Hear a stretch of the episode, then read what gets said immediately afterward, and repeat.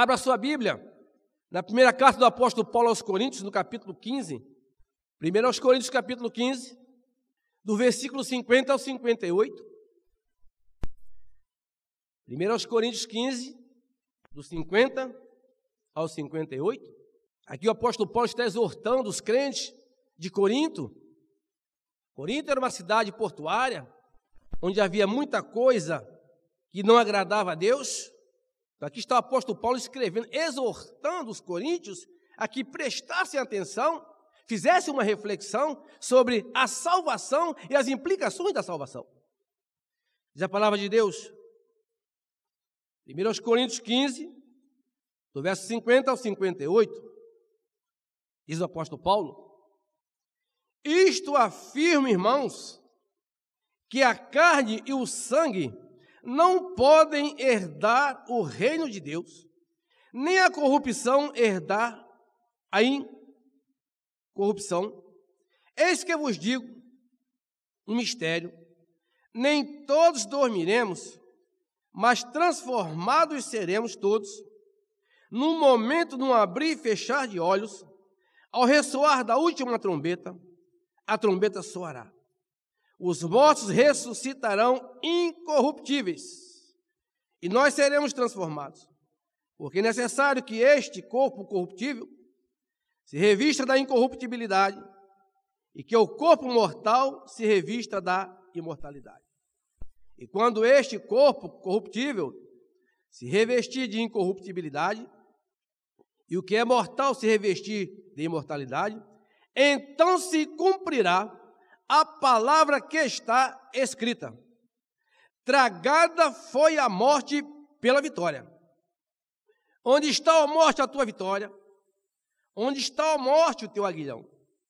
O aguilhão da morte é o pecado, e a força do pecado é a lei. Graças a Deus que nos dá a vitória, por intermédio de nosso Senhor Jesus Cristo.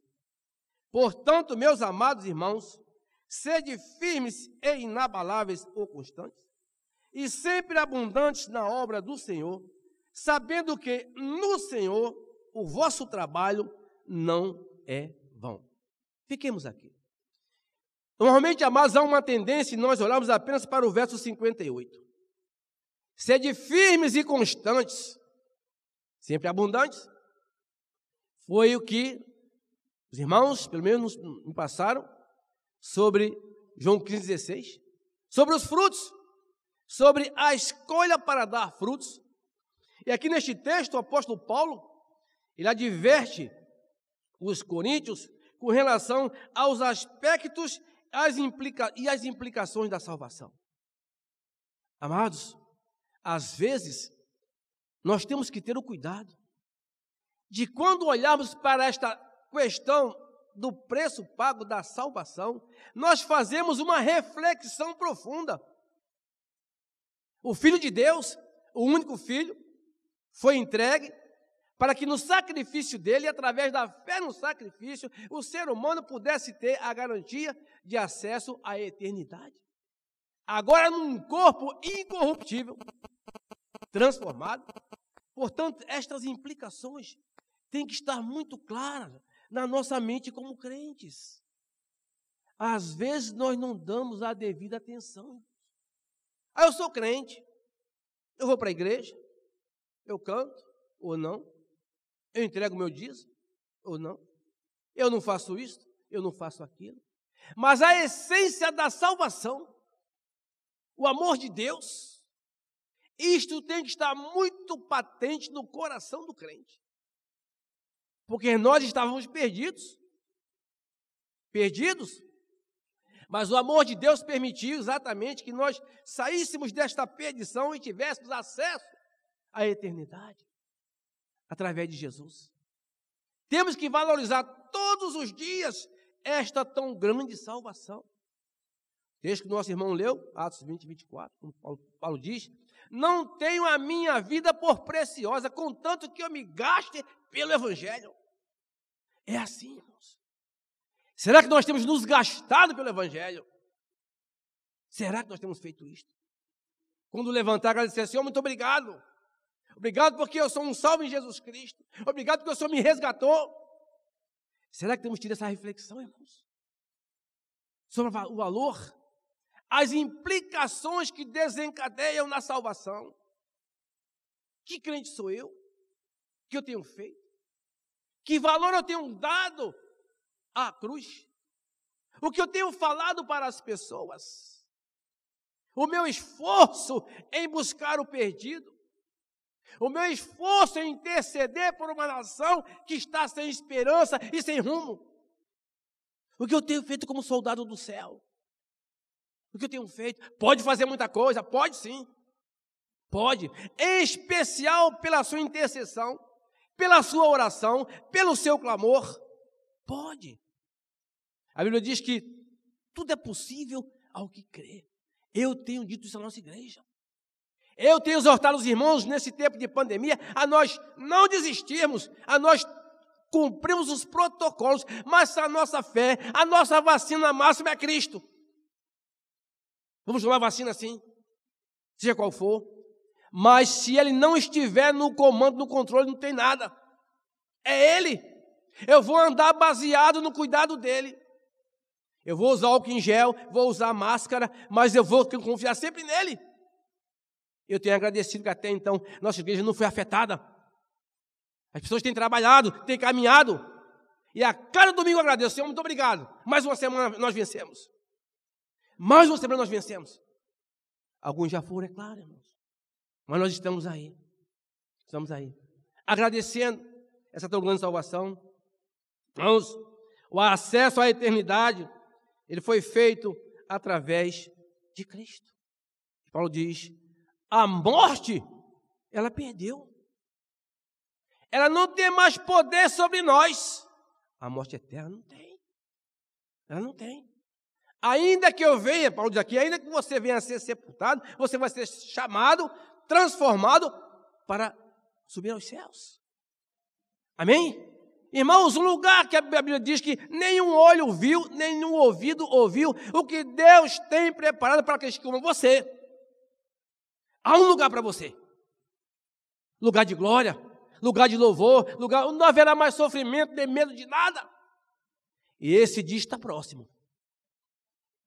As evidências estão confirmando que Jesus já está voltando. Não tem mais nada para fazer. Está aí. Distanciamento de Deus, iniquidades a todo custo, violência, filhos matando seus pais. Quando a Bíblia diz que ele tem que honrá-lo, filhos matando os seus pais. Mata o pai, mata a mãe. Nessa semana lá no shopping, Praça Niterói, aquele jovem lá, meio alucinado, tirou a vida daquela jovem. Isso é fim dos tempos. E nós, como sentinelas nesse mundo, temos que olhar para o preço da salvação o preço que foi pago por mim. Moeda de sangue. Moeda de sangue. Eu tenho lugar no céu. Jesus me comprou. Eu sou nação santa, eu sou povo eleito, sacerdócio santo de Deus. Diga isso, irmãos. Eu sou o sacerdócio santo de Deus. Não sou perfeito, claro. Mas eu sou nação santa, eleita, para proclamar as virtudes daquele que nos tirou das trevas para a sua maravilhosa luz. É você, querido. Então, por aqui adverte os coríntios com relação às implicações da salvação. Né? As implicações. O salvo tem a responsabilidade de promover o reino de Deus. Todos nós. Todos nós. Estamos com as atividades da, da Associação Batista Gonçalves paradas. Mas ontem teve lá no Estrela do Norte, trabalho evangelístico dos homens, não sei se alguém daqui foi. Alguém foi daqui ontem? Estrela do Norte. Evangelismo nas ruas, com todo cuidado, promovendo o reino de Deus. O reino de Deus. Então, o salvo tem a responsabilidade de promover o reino de Deus, dando frutos dando frutos. Todo crente tem que dar um fruto. Todo. Ah, mas eu não sei tocar, eu não sei cantar, eu não sei pregar, sabe? Sabe? Alguma coisa não sabemos fazer, irmãos. Sabemos fazer sim. Todos nós temos pelo menos um dom para produzir frutos. Então produza. Compreendendo as implicações desta tão grande salvação. Compreendendo, amados. Então o apóstolo Paulo diz aqui: o salvo tem a responsabilidade de promover o reino de Deus. Na pregação do Evangelho, está aí. Jesus disse lá em Marcos 16, 15, 16: prega o Evangelho a toda criatura. Aquele que crer e for batizado será salvo, mas o que não crer será condenado. Então há sobre nós uma grande responsabilidade de anunciar, nem que seja por um convite. Vamos à igreja, vamos à nossa igreja. Posso orar por você, posso ir à sua casa, vou orar pela sua luta, vou interceder por você. É isto. Menor palavra que seja. Jesus te ama. Jesus te ama. Ele quer te salvar. Ele quer te restaurar. Diga isto. Para tantos perdidos que já estão à beira do inferno. O mundo está assim. De pessoas desorientadas. Mas nós somos os atalaias de Deus. Você é atalaia de Deus para anunciar, querido. No seu trabalho, na sua casa, na faculdade, na rua, no ônibus, no metrô. Fale alguma coisa. Peça sabedoria a Deus. Não precisa muito não, mas fale. As implicações da salvação nos levam a isto. Paulo diz, querido. Promoveu o reino de Deus, pregando o evangelho. Atos 4, 19 e 20. Está aqui Pedro e João, coagidos, impedidos de falar de Jesus e anunciar a palavra de Deus. Atos 4, versos 19 e 20, 18 a 20, aliás. Atos 4, a partir do verso 18. Chamando-os, ordenando-lhes que absolutamente não falassem, nem ensinassem em um nome de Jesus. Mas Pedro e João lhes responderam: Julgai se é justo diante de Deus ouvir-vos antes a vós do que a Deus? Pois nós não podemos deixar de falar das coisas que vimos e ouvimos. Está aqui, queridos. As implicações da salvação nos levam a falar das coisas que vimos e ouvimos. Muitas vezes você vai ser coagido, sim. Mas seja sábio, tenha ousadia. Pedro e João aqui tinham curado o paralítico, falaram em nome dele, de Jesus. Em nome de Jesus, ele foi curado. Não foi no meu, não, não tenho poder para isto. Ele tem. Foram proibidos de falar. Eles, não. Nós não podemos deixar de pregar, nós não podemos deixar de anunciar. O que temos visto e ouvido é você. As implicações da salvação, querido. Não deixe de falar. Não se acomode. Peça sabedoria a Deus, ousadia, leia a Bíblia, ouça a palavra de Deus para ter argumento, para ter conteúdo, para anunciar. O mundo precisa ouvir a sua mensagem. Precisa. Esta tão grande salvação. Amados, Paulo fala aqui as implicações da salvação, elas nos remetem ao nosso testemunho. Testemunho na sociedade. Corrompida sem esperança, manipulada muitas vezes. Irmãos, eu tenho conversado com alguns poucos crentes. Eles não têm noção do que está acontecendo na nação. Eles não sabem se posicionar com a palavra de Deus. E até concordam, concordam com as manipulações precisam ter o discernimento do que agrada e não agrada a Deus. Ah, mas não tem nada a ver. Todo mundo fazendo, não interessa. Jovens que foram para a faculdade e perderam a noção de que são servos de Deus. aprenderam filosofias, argumentos que não agradam a Deus. Ao invés de afirmar e anunciar, negaram a sua fé. Negaram a sua fé. Não pode. Está aqui o Paulo dizendo. Testemunho. Atos 4, 13. Atos 4, verso 13. Testemunho é responsabilidade. É uma implicação da salvação. Atos 4, versículo 13. 12, 13, aliás, Atos 4, 12, 13. É o testemunho nosso como crentes. Nesse mundo. Atos 4, 12, 13 diz a palavra de Deus. E não há salvação nenhum outro, porque abaixo do céu não existe nenhum outro nome dado entre os homens pelo qual importa que sejamos salvos.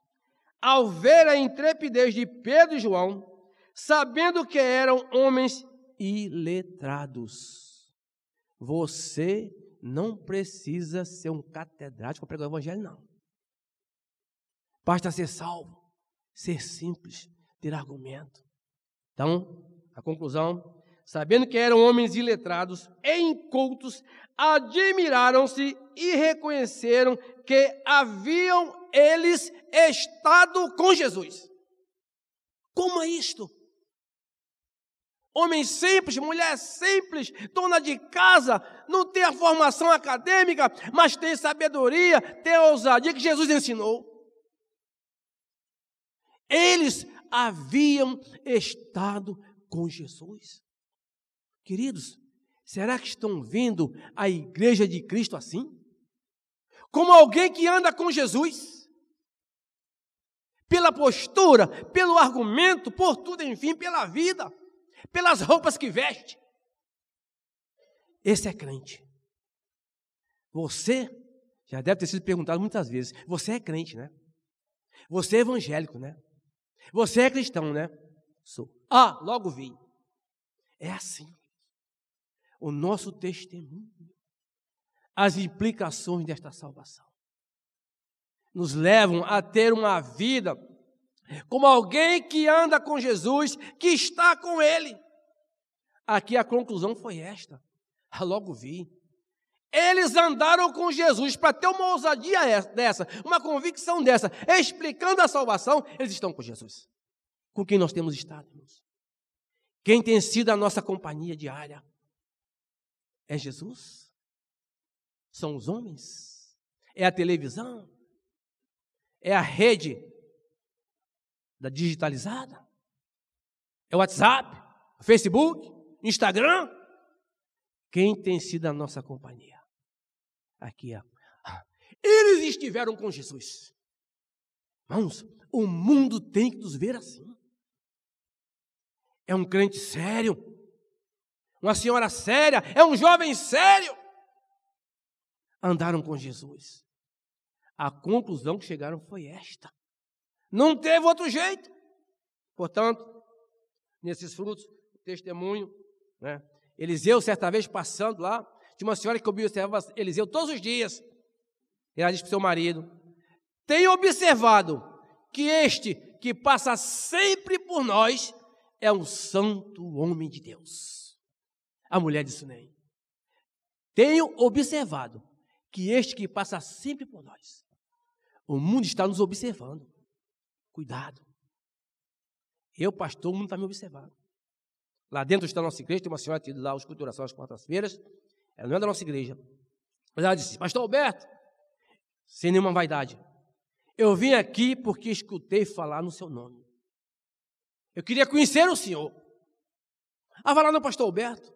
Vai no pastor Alberto. Pastor Alberto é o melhor? Não. Pastor Alberto dá um bom dia, dá uma boa tarde, dá um sorriso, cumprimenta quem quer que seja. Passa no bar, bom dia, seu fulano, bom dia, seu fulano. Esconde a cerveja para falar comigo. É assim. O testemunho. Como estão nos observando? Alguém carrancudo? Cara feia? Não sorri? Não abre o sorriso? Não abre. Não descontrai o semblante? Isso é muito sério. Temos lutas sim, mas dentro de nós há uma chama, uma luz que nos incita a ter um semblante descontraído. Descontraído. Nosso testemunho fala muito. É fruto do salvo. Tem que ser. Jesus era assim. Jesus, quando na casa de Zaqueu, para lá conversar com Zaqueu, disseram os fariseus: Olha lá, eu estou na casa do pecador. Não é assim que a gente faz hoje no evangelismo? Quando entramos nas casas, a gente não quer saber se bebe, se fuma, se cheira, se espírito, não quer saber. A gente vai evangelizar. Falar do amor de Deus. É assim. Respeito a todos. Coletivo. Testemunho. Implicações da salvação. Gratidão. O crente tem que ter o espírito de gratidão. Muito obrigado, Senhor. Eu estava perdido. Eu não era nada. Eu não sabia nada, mas eu sou grato ao Senhor pelo teu sangue na cruz. O Senhor me deu a convicção. Não tem dinheiro, não tenho fama, não tenho posição, mas eu tenho Cristo. Obrigado, Senhor. O Senhor não me rejeitou. Estava na rua lá fazendo evangelismo. Tinha um grupo encostado lá. E um chamou, Pastor Alberto, chega aqui. Eu cheguei lá, entregando folhetos. Chamou a turma lá, uns oito. Bota o negócio para trás assim. Pastor Alberto aqui. Não é vaidade não, irmãos. Pastor, olha o que o jovem disse. Dos que, dos que estão aqui, eu só falo com o senhor. Só respeito o senhor. Por quê? O senhor é o único que passa aqui e fala com a gente. Mas eu tenho que falar? Eu falei, o fato de você estar aí nesse meio e eu aqui, na balança de Deus, a sua alma tem o mesmo valor que a minha. Para Deus, a tua alma vale tanto quanto a minha. Agora, procure sair desse caminho. E ali falei com eles. Digo, olha, como é que eu vou te convidar um dia para a tua igreja se eu não falo com você? Como é que eu vou te convidar? Passa aqui a cara fechada, não, não olho para você, como é que eu vou te convidar? Tu não vai à igreja? Mas se eu te convidar, te der um sorriso, um aperto de mão, aí você vai. Mantendo a porta aberta. É assim, amados. Gratidão é um dos frutos do salvo. Obrigado, meu Deus. Obrigado, meu Deus. Pela casa que eu tenho, pela família que eu tenho, pelo emprego que eu tenho, pela saúde que eu tenho. Obrigado, Senhor. Seja grato. Obrigado, meu Deus. Irmãos, esse tempo está tão difícil. Tão difícil a gente olhar assim as pessoas desempregadas, geladeira vazia, conta de luz atrasada para pagar. É difícil. Vamos olhar para o retrovisor da vida. Muito obrigado, Senhor. Não existe família perfeita. Mas existe o cuidado e a orientação de Deus para que haja paz nessa família. Concluindo, amados, uma das orações, uma das implicações da salvação é a oração é a oração. Eu, como servo, como salvo, eu tenho colocado meu joelho no chão. Eu tenho olhado para o alto e dizer, Senhor, entre com providência, meu Pai. Senhor, tome providência. Senhor, ajude aquela família ali, ajude, Senhor. Irmãos, a Bíblia nos dá vários exemplos de que a oração é uma coisa muito séria. É o mínimo que o salvo pode fazer, dando frutos. Ore! Ore. Jeremias diz lá: Clama a mim e responder-te-ei. Anunciar-te-ei coisas grandes e firmes que não sabes. Mas ore. Fale com Deus. Fale sério. Será que alguém acorda, passa o dia, não ora uma vez? Levantou de manhã, Senhor, o dia começa.